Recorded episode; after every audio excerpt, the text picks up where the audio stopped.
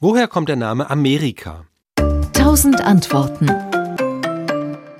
Der Kontinent Amerika bekam seinen Namen nicht von irgendwelchen Entdeckern, sondern er wurde in den Vogesen getauft, und zwar vom Freiburger Kartografen Martin Waldseemüller und seinem elsässischen Arbeitskollegen Matthias Ringmann. Waldseemüller ist in Freiburg im Breisgau aufgewachsen. Er hat dort an der Uni auch den Altphilologen Matthias Ringmann kennengelernt und Genau in den Jahren, als Kolumbus zum ersten Mal den Atlantik überquert hat, haben die beiden gerade in Freiburg studiert und sich kennengelernt. Nach dem Studium zogen die beiden ins Kloster Saint-Didel nach Lothringen. Sie blieben dort als Wissenschaftler und Lehrer und arbeiteten weiter zusammen.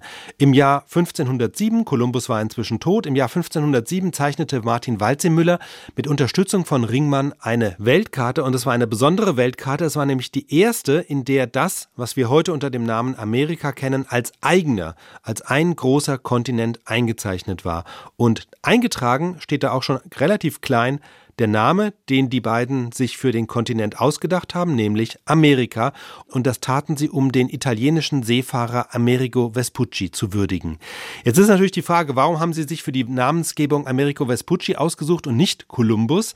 Weil Kolumbus, obwohl er viermal schon in Anführungszeichen drüben war und auch amerikanisches Festland betreten hat, immer davon ausgegangen war, dass es irgendwo in oder vor Asien. Er hat nie gedacht, dass er in Indien gewesen wäre. Das ist ein Gerücht. Er hat sich immer irgendwo in Asien gewähnt, aber nicht in Indien.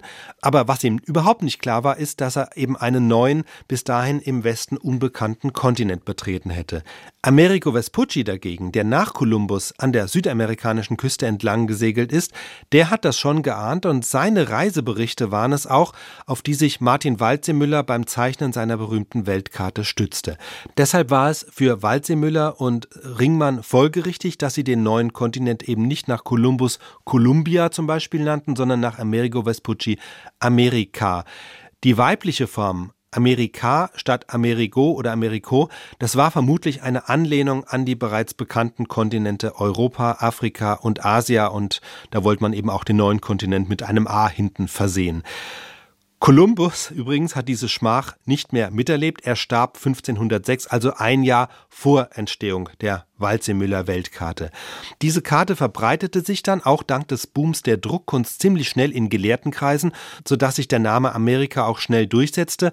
300 Jahre später hat dann zwar noch der bolivianische Unabhängigkeitskämpfer Simon Bolivar versucht, den Namen Columbia nochmal wiederzubeleben und er hat die unabhängige Republik Columbia ausgerufen.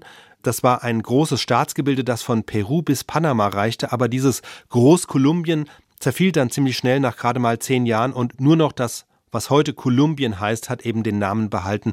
Der große Kontinent hieß weiter und heißt eben bis heute Amerika. SWR Wissen. Tausend Antworten.